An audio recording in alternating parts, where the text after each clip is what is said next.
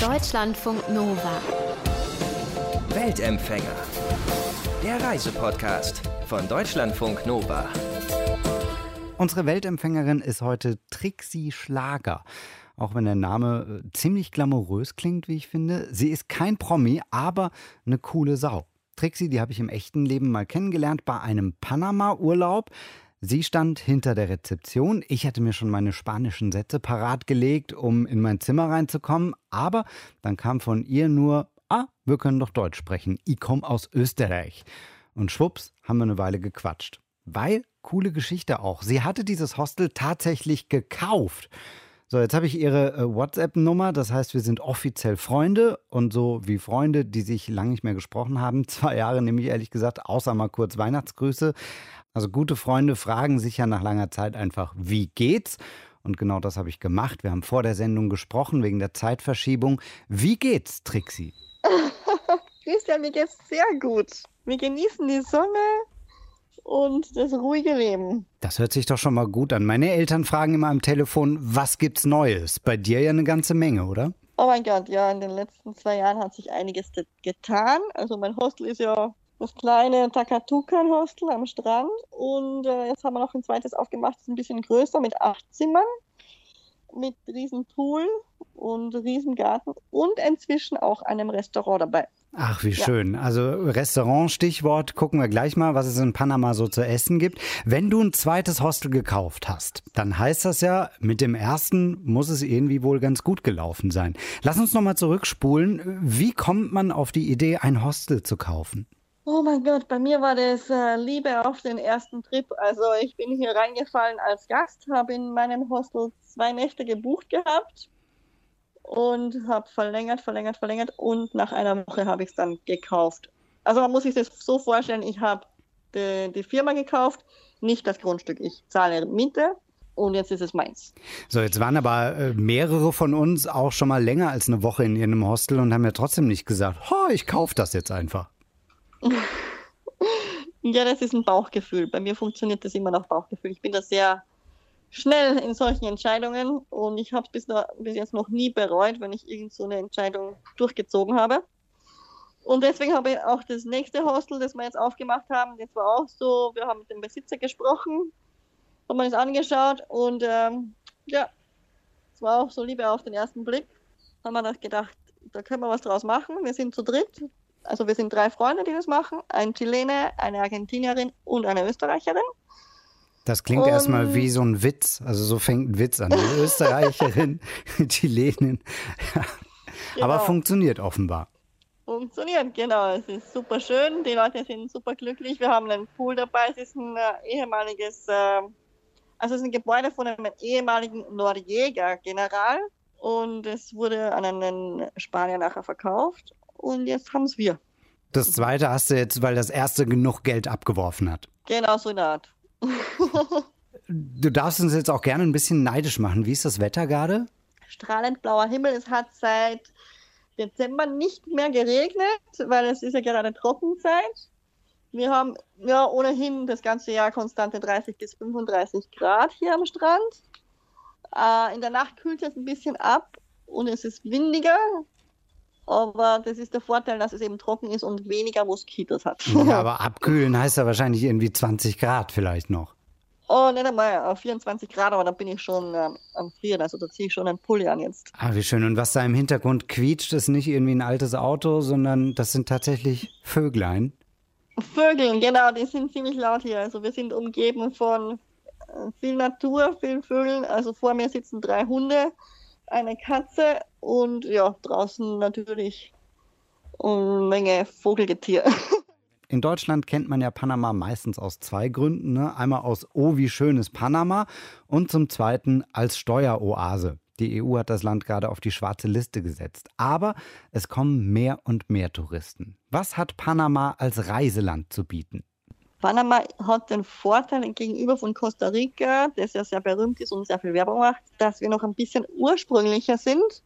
Also man muss noch ein bisschen Abenteuergeist im Blut haben, weil es ist nicht so organisiert. Es ist noch, man muss sich vorstellen, es waren bis in die 80er Jahre, war hier Diktatur, also das Land wird erst ein bisschen zivilisierter, kann man nicht sagen, aber organisierter.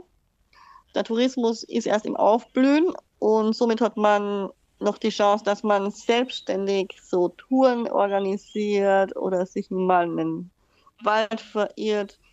Ähm, bei Costa Rica ist schon alles ähm, extrem ausgeschildert, organisiert. Das heißt, für jeden Naturpark Eintritt bis zum Umfallen. Wir sind noch ein bisschen günstiger, muss man sagen. Und ja, der Abenteuergeist wird noch gefördert bei uns. Wenn man so zwei, drei Wochen Zeit hat zum Reisen, was würdest du empfehlen? Nur Panama oder links und rechts vorbeischauen? Costa Rica hast du ja schon gesagt, das wäre links, Kolumbien oh. rechts. Oder sagst du, nee, das ist dann zu ja, viel? Das Problem ist, bei Kolumbien, du kommst nur rüber mit dem Boot oder mit dem Flieger, weil hier gibt es ja keine Landstrecke dadurch, dass der Darien ein sehr gefährliches Gebiet ist, wo Dro die Drogen geschmuggelt werden, würde ich höchstens, wenn man zwei, drei Wochen hat, würde ich, na, würde ich nicht einmal noch Costa Rica dazu nehmen. Panama hat so viel zu bieten, dass man in zwei, drei Wochen eigentlich nur Panama anschauen kann, muss. Wir haben eben San Blas, Bocas del Toro, das sind so diese karibischen Inselparadiese. Und dann haben wir auf der Pazifikseite extrem schöne Natur und Inseln und Tauchgebiete, vor allem Santa Catalina, Isla Coiba. Dann haben wir super Surfstrände und in den Bergen natürlich. Wir haben Vulkangebiete und Urwald und äh, den Lago Gatun, wo man noch, äh, also wo man sehr schnell alle möglichen Tiere sieht. Also wirklich schön. Hast du einen Lieblingsort in Panama, jetzt außer in einem deiner beiden Hostels?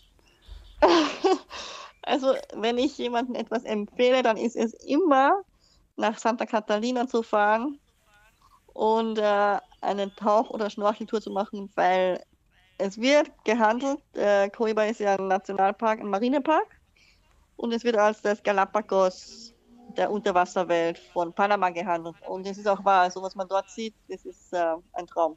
Du siehst äh, Walhaie, wenn sie da sind, Haie sowieso, Moränen, Schildkröten, Mantarochen, also es ist äh, wirklich äh, große Tiere auch, auch schön. Okay, das klingt schon mal nach Paradies. Was ist das für ein Ort, also wo du bist? Also die Surfer sind bei mir 20 Kilometer weg. Wir haben mehr die ruhige Badewanne vor der Tür. Äh, wir haben inzwischen sehr viele Strandlokale. Es ist wunderschön. Einfach gestern sind wir draußen gesessen, haben uns den äh, nicht mehr Vollmond angeschaut, aber er ist rot aufgegangen. Und es ist einfach ein Traum, einfach nur dort zu sitzen, den Wellen zuzuschauen und ähm, die Pastellfarben verschwinden zu sehen. Ja, wir sind eigentlich jeden Abend am Strand beim Sundowner. Und der Sonnenaufgang ist natürlich auch wunderschön, den man bei uns am Pazifik beobachten kann um 6 Uhr früh. Das Land hat jetzt in dieser Woche seinen ersten Corona-Fall bestätigt bekommen, seinen ersten Todesfall. Hat also eigentlich lange durchgehalten, muss man sagen, bis es soweit war. Die Temperaturen sind ja auch hoch, das macht es dem Virus schwer. Aber wie ist denn jetzt so die Stimmung in Panama? Alle gechillt oder auch so im Panikmodus wie in Deutschland?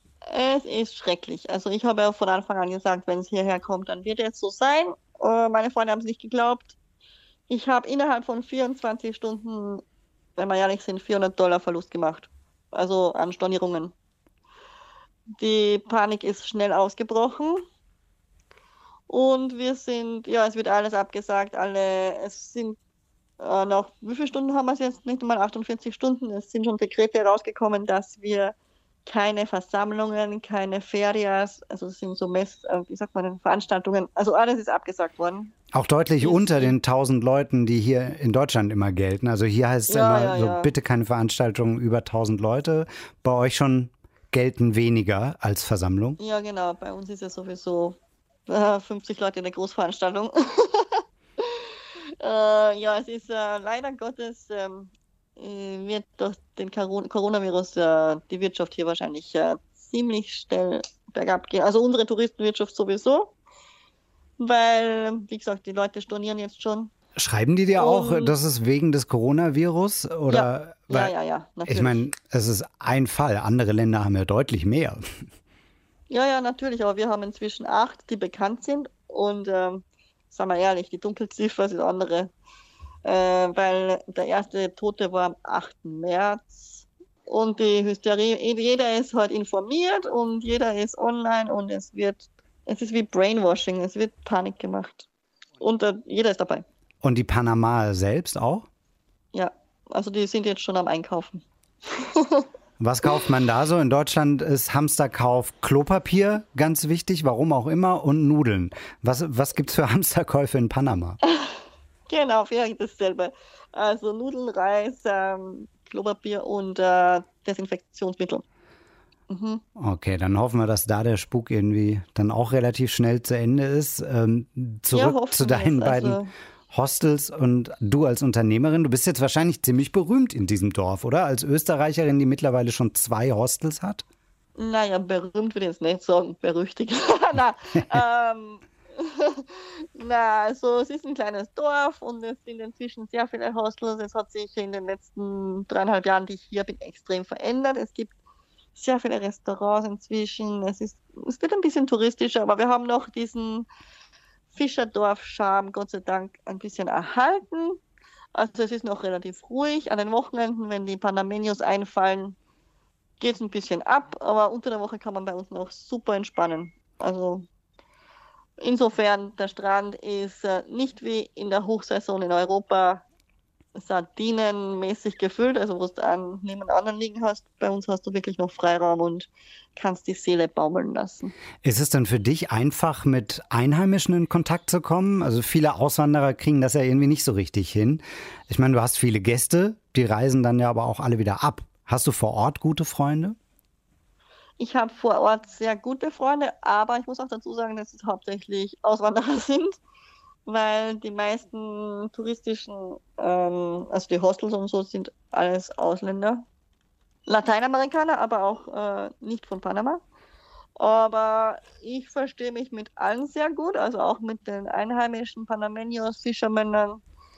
Ja, ich werde super akzeptiert, ich kann mich überhaupt nicht beschweren. Also, das ist, äh, die sind alles super nett. Trixie Schlager ist heute unsere Weltempfängerin. Nach einer Woche Urlaub in einem Badeort im Südosten von Panama hat sie gesagt, oh, gefällt mir hier eigentlich so gut. Ich will nicht Gast in diesem Hotel sein, ich will es haben. Und schwupps hat sie das Grundstück gekauft, Mietvertrag unterschrieben, jetzt ist es ihrs. Und so schlecht läuft es offensichtlich nicht, denn Trixie hat da schon ihr zweites Hostel. Sie hat eine Arbeit gefunden, die sie liebt. Ich habe sie gefragt, was denn das Schöne ist, wenn man ein Hostel betreibt das Schöne am Hostel betreiben. Ich glaube, das kann nur jemand machen oder sollte nur jemand machen, der das gerne macht, der gerne mit Leuten abhängt, weil man lernt so viele Leute kennen. Nicht jeder ist äh, jedermanns Typ, aber das ist auch das Spannende, also dass man alle möglichen Charaktere kennenlernt und zum Teil auch lieben lernt. Also wirklich crazy people. Und es macht einfach Spaß, diese Mischung von jung, alt, alle möglichen, es kommen ja nicht nur Backpacker her, es kommen ja auch pff, durchaus Millionäre her, die mal abhängen wollen. Also ja, ich war ja auch bei dir. genau. ja, also wir haben auch äh, letztes, wie Karneval hatte ich einen, äh, was war, wie heißt das, Reggaeton-Sänger hier. Und ja, es kommen durchaus berühmte Leute vorbei. Also, aber mir fällt das nicht auf. Also wir hängen alle gemeinsam ab und es ist äh, es wird kein Unterschied gemacht. Das ist das Schöne, glaube ich. Wenn man im Paradies arbeitet, was du ja tust, ne, weiß man mhm. das jeden Tag zu schätzen oder kommt da auch irgendwann mal der Alltag? Oh mein Gott, also ich sage immer, wenn der Alltag grau wird, dann ergreife ich die Flucht. Und naja, das ist es jetzt noch nicht. Also ich liebe es noch jeden Tag zweimal an den Strand zu gehen, äh, schwimmen zu gehen, mit meinen Hunden abzuhängen, die Leute zu empfangen. Na, grau wird's nicht. Und wenn, dann würde ich nach Europa fliegen und mir wieder mal so eine kleine Impfung einholen und dann sehe ich, wie es dort abgeht. Und dann wünsche ich mir wieder, dass ich daheim bin. Also daheim ist jetzt hier. Vor zwei Jahren habe ich dich gefragt im Interview, was du an Österreich, also deinem eigentlichen Heimatland, vermisst. Da hast du gesagt, den Käse.